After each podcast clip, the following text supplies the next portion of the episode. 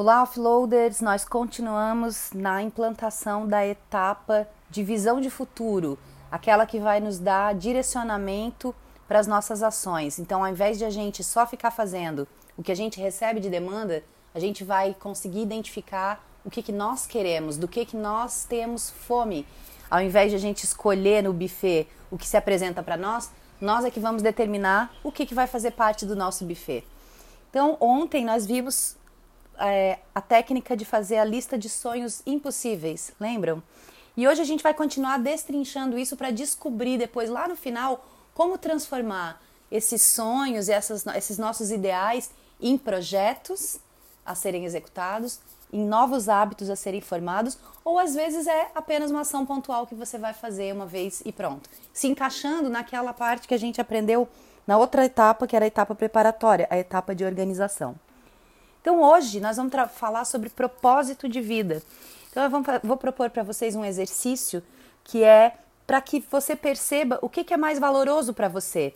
Então, antes de sair traduzindo os sonhos em atividades da sua agenda, vamos tentar descobrir o que, que é mais importante. Porque a gente vai ter no final uma lista de coisas para que a gente gostaria de fazer, mas a gente sabe que um dos recursos mais escassos é o tempo.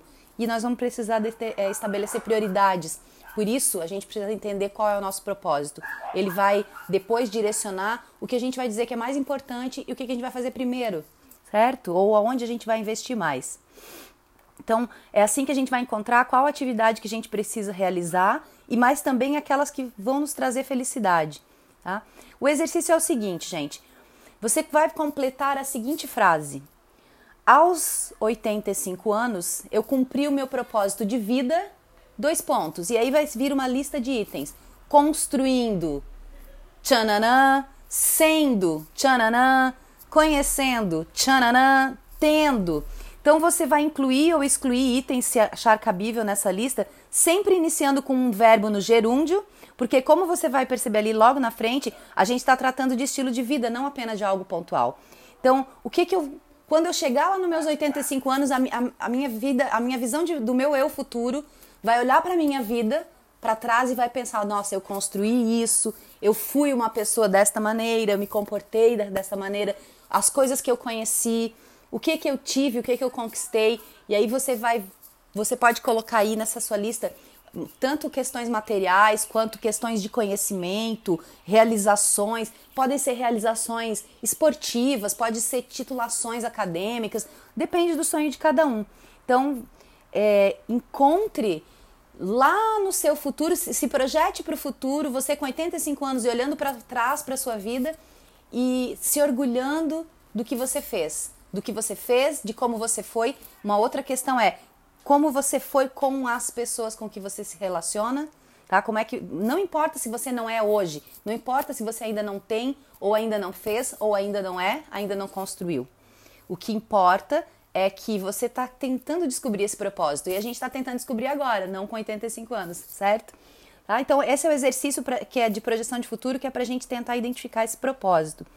E, por último, a gente vai colocar, a gente vai fazer uma lista que é uma lista de joie de vivre, que é uma expressão francesa que significa alegre apreciação da vida, exultação do espírito ou simplesmente alegria de viver.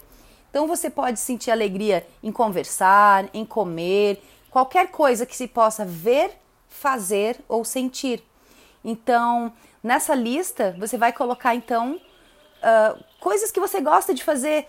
E aí a gente depois vai fazer esse batimento com a lista mestra e ver quanto que a gente faz hoje do que a gente gosta e o quanto que a gente não está deixando espaço na nossa agenda.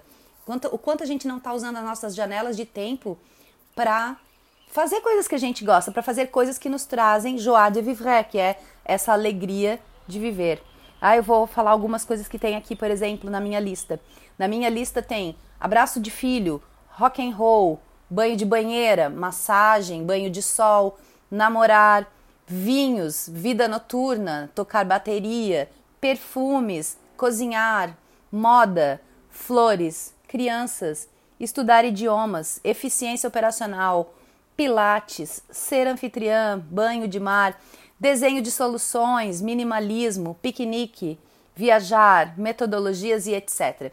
Então, esse exercício é um exercício divertido, é um exercício de resgate para que você lembre do que, que te traz alegria.